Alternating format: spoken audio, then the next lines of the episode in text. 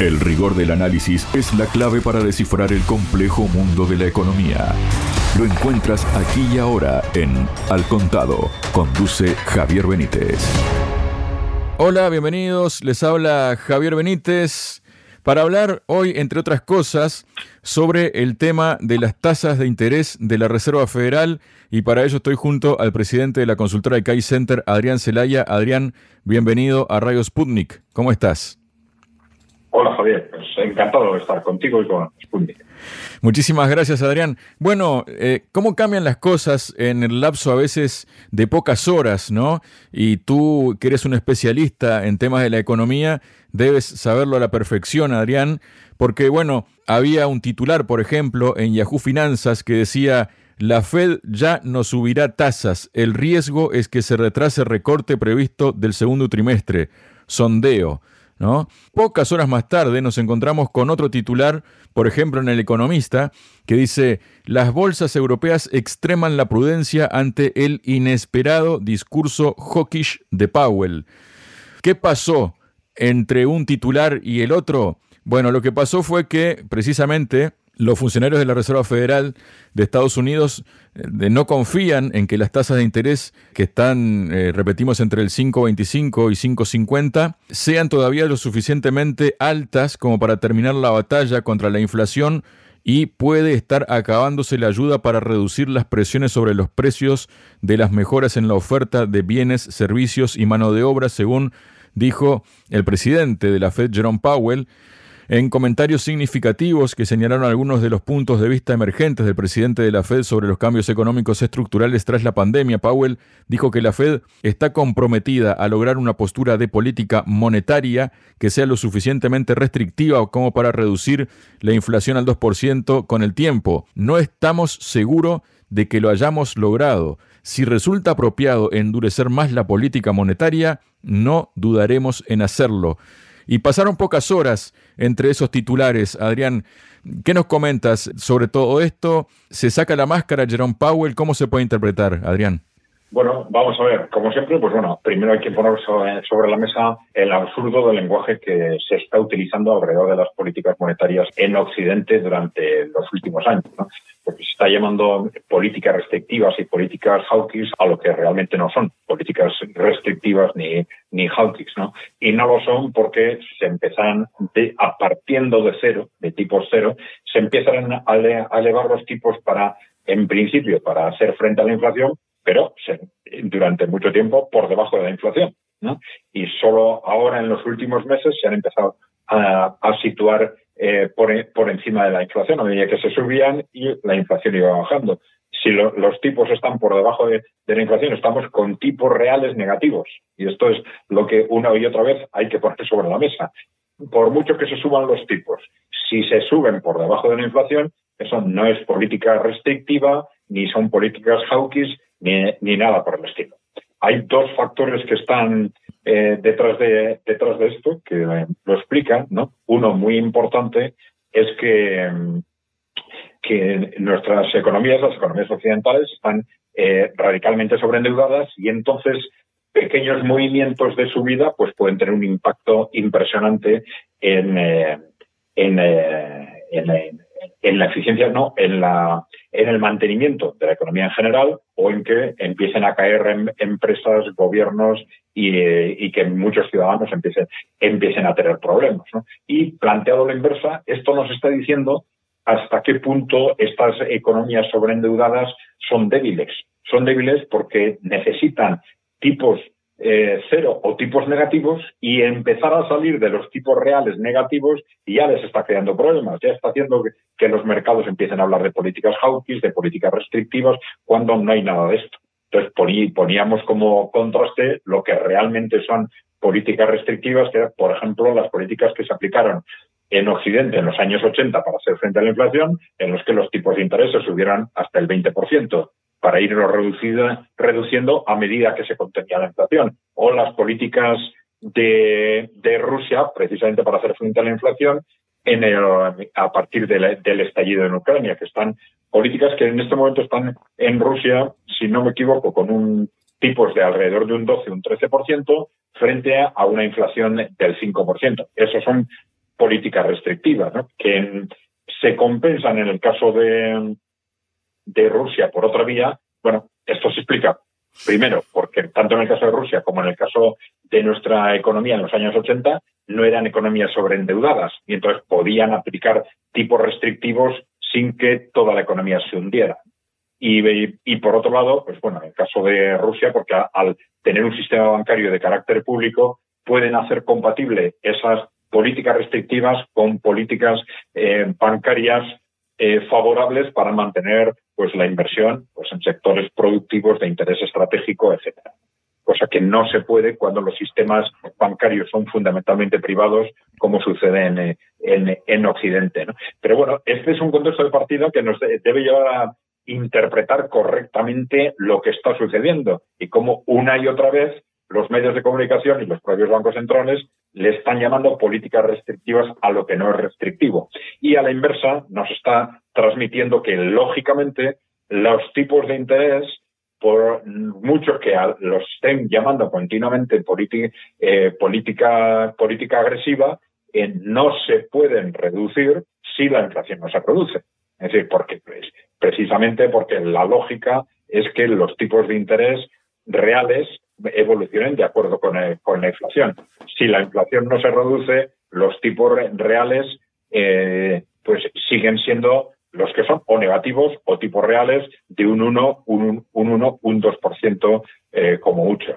Eh, en la medida en que ya se está haciendo calendarios en los que ellos mismos están diciendo que la inflación no se va a contener hasta dentro de dos años, pues no se va a situar en ese nivel que ellos consideran normalizado, el 2%, que sigue siendo inflación. Eh, pues es inevitable que los tipos de interés se mantengan, eh, se mantengan altos porque, ya digo, los tipos reales son muy reducidos, ya no es un 5%, sino que es un 1 o un 2, dependiendo cómo esté realmente, realmente la inflación. Entonces, esto nos sitúa en un contexto eh, objetivo para poder interpretar lo que está sucediendo y lo que realmente se va a hacer. Otra cosa es el impacto que esto tiene en, eh, en los mercados financieros, porque es una cosa realmente curiosa cómo se han despegado en las últimas décadas los mercados financieros occidentales de la economía real. En teoría, invertimos en, en bolsa eh, pensando en que nuestra, la rentabilidad de nuestra inversión va a tener relación con los resultados que obtienen las empresas. Y últimamente, como el mercado de bolsa, el mercado financiero está tan artificialmente alimentado eh, por parte precisamente de las inyecciones de dinero de, las, de las reservas federales, nos estamos encontrando con todo lo contrario. Es decir, que la rentabilidad de las inversiones en bolsa no depende tanto o cada vez menos de la economía real y depende cada vez más de las políticas de la Reserva Federal. Y eso nos está llevando a situaciones absurdas, pero no situaciones concretas, sino eh, si vemos lo que están los mensajes de los medios de comunicación, nos están constantemente hablando de que eh, el que la economía real vaya bien es un problema. Es un problema para quién? Para las inversiones. ¿Por qué es un problema? Porque que la economía real vaya bien es un incentivo para que las, eh, los, la Reserva Federal y y los eh, bancos centrales eh, mantengan los, los tipos de interés altos y esto es lo que más les importa a los inversores. Y entonces, en consecuencia, eh, datos económicos que nos revelan una evolución positiva de la economía real es negativo para los inversores y con todo el descaro nos lo presentan así. Esto es algo increíble, pero la economía eh, occidental nos ha llevado a esta situación absolutamente asombrosa. Hablando de inversores justamente que has mencionado, Adrián, Jim Grant, quien es el legendario editor de la influyente publicación de inversión Grant's Interest Rate Observer, advierte que el repentino y dramático aumento de las tasas de interés a nivel global, bueno, él lo ve como repentino y dramático aumento de las tasas de interés, ¿no? Experimentado este año podría ser una señal del inicio de un mercado bajista multidecenal en los bonos con importantes repercusiones para los mercados financieros y la economía global. Se habla de que con más de 40 años de experiencias analizando los mercados de capital, Grant goza, dice, de una enorme credibilidad entre los inversionistas profesionales de todo el mundo. Dice que sus perpicaces comentarios sobre las tendencias económicas y los activos financieros son ampliamente seguidos por aquellos que buscan obtener rendimientos en un nuevo entorno de tipos de interés al alza. Pero ¿qué pasa? ¿Qué es lo que dice Grant? Dice que uno de los activos que ve con mejores ojos en el actual contexto de la economía global de incertidumbre creciente es el oro, que históricamente se ha beneficiado de periodos prolongados de inestabilidad financiera y monetaria. En sus palabras, dijo, creo que el oro no debería cotizarse como cobertura contra la inflación, sino como inversión en el desorden monetario del que sin duda tenemos suficiente en el mundo. Quizá desde una óptica retrospectiva de los historiadores, el dinero fiduciario, sin respaldo, parecerá haber sido un fracaso y el mundo volverá a poner su atención en el papel de oro como reserva de valor confiable. Esa es una forma de verlo tiendo a mirar estas cosas a largo plazo en términos de tendencias históricas y 50 años en la historia del dinero es apenas un parpadeo. ¿Cómo ves estas apreciaciones que hace este inversor? Sí, bueno, comenzando por, por el tema del oro, ¿no?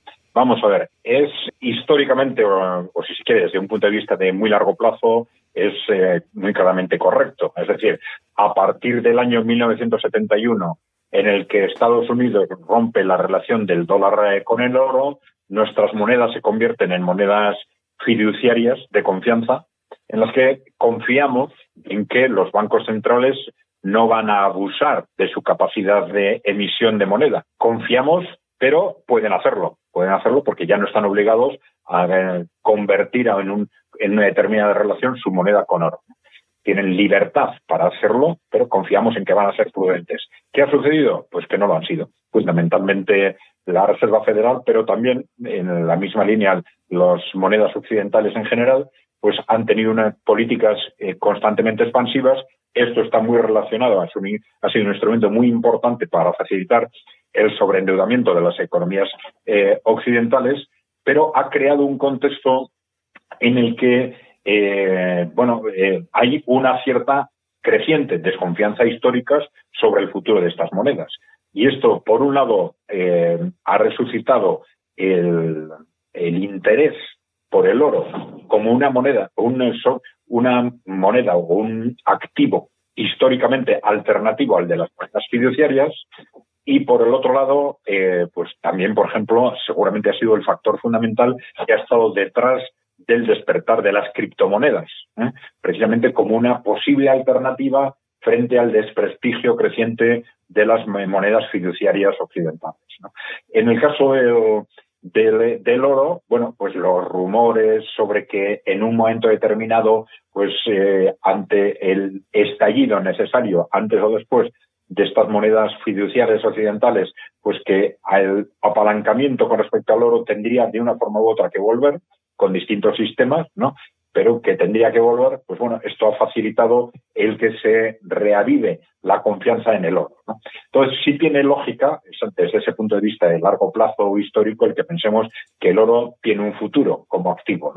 Eh, de hecho, todos los grandes inversores pues mantienen una parte de sus inversiones en oro, bueno, pensando en que desde un punto de vista de largo plazo es un, activo monetario importante de referencia. Sí hay que tener en cuenta con el oro que el oro no es un activo en principio de inversión, sino es un activo monetario. ¿Con esto qué queremos decir? Que cuando compramos oro no estamos metiendo dinero en una inversión que genere por sí misma riqueza en la cual queremos participar. No ese es el concepto, es, es un activo monetario que confiamos en él como una reserva de, reserva de valor que con unas ciertas expectativas de futuro. Bien, entonces, eh, sí es cierto también que dentro de esas expectativas de mantenimiento de valor eh, en el medio o en el largo plazo, hay que diferenciar entre lo que es el oro físico y el oro papel. Una cosa es que invirtamos comprando oro físico que bueno, puede tener problemas de, tenemos que estar seguros, evidentemente, de que lo que estamos comprando en el sitio adecuado para que no nos engañen con ese oro físico, ¿no? Pero el, problema del, oro papel es el que sabemos que es un mercado como casi todos los mercados financieros, por cierto, ¿no? pero es un, que es un mercado muy manipulado. Y entonces es muy manipulado, entre otras cosas, eh, a la baja.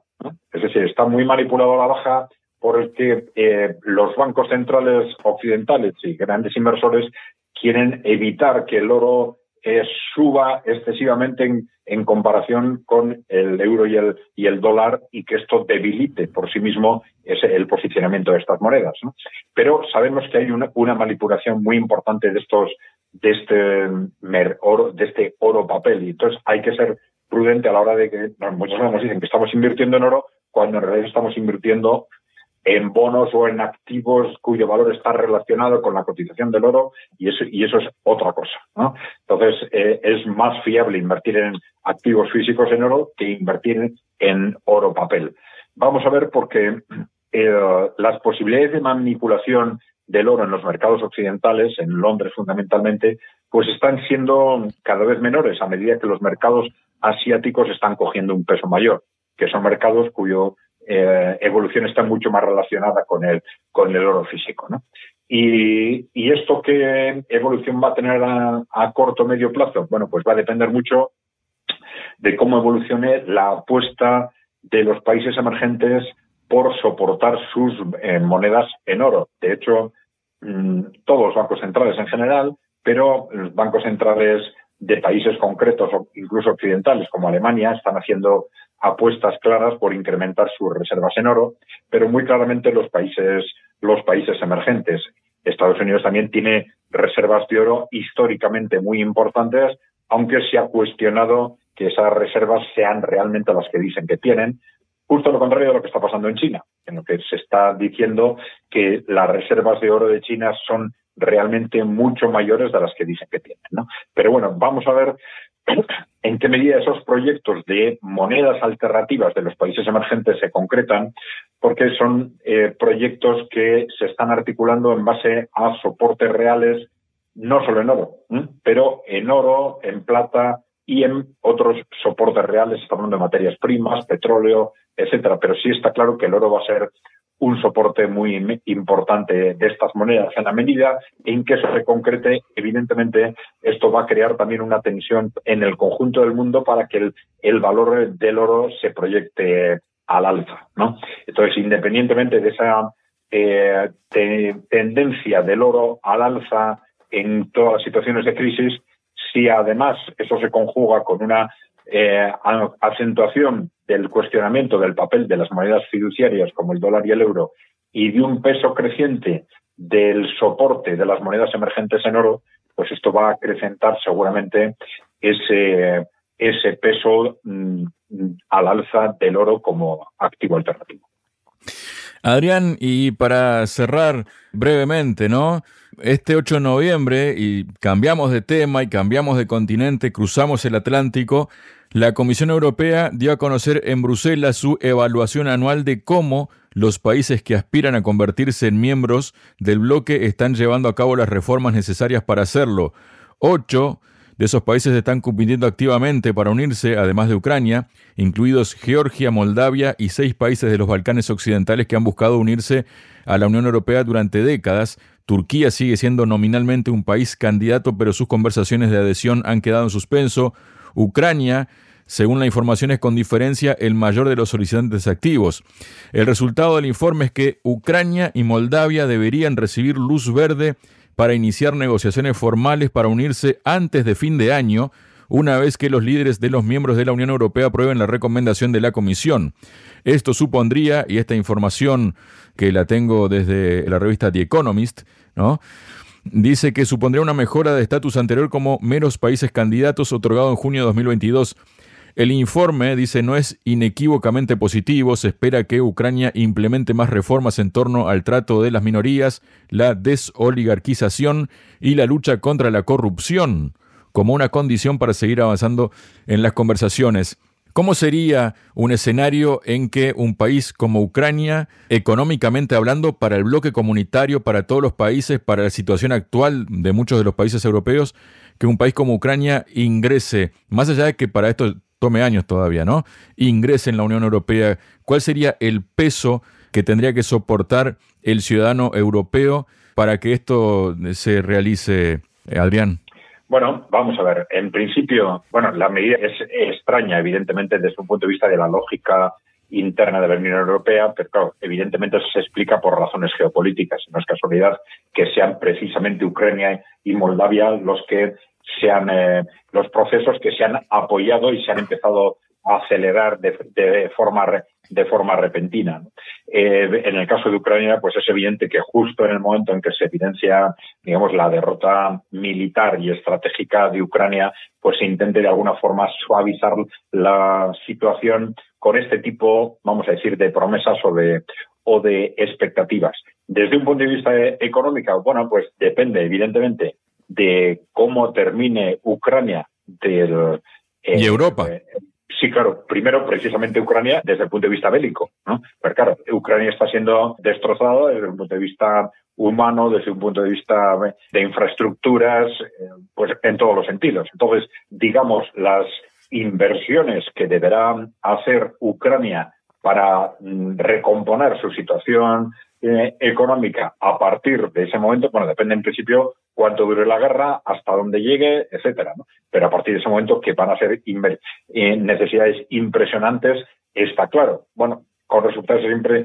impresionantes hay que pensar, bueno, pues quizás de, por ejemplo, de Estados Unidos, pues se reciban unas ciertas ayudas para corregir eh, esas, ese hundimiento, pero a partir de ahí es evidente que si Ucrania entrara en la Unión Europea, pues eh, la carga iba a recaer sobre el conjunto de la Unión Europea y fundamentalmente, pues bueno, evidentemente sobre los países más ricos, pero también sobre mm, que esto modificaría las, los equilibrios con respecto a qué países son receptores y qué países son aportantes de, de ayudas. Habría muchos más países que tendrían que aportar con respecto a los que eh, tienen que aportar en, esta situación y, bueno, pues eh, sería, digamos, una losa más sobre una situación económica auténticamente o verdaderamente desastrosa como es la de Europa actual.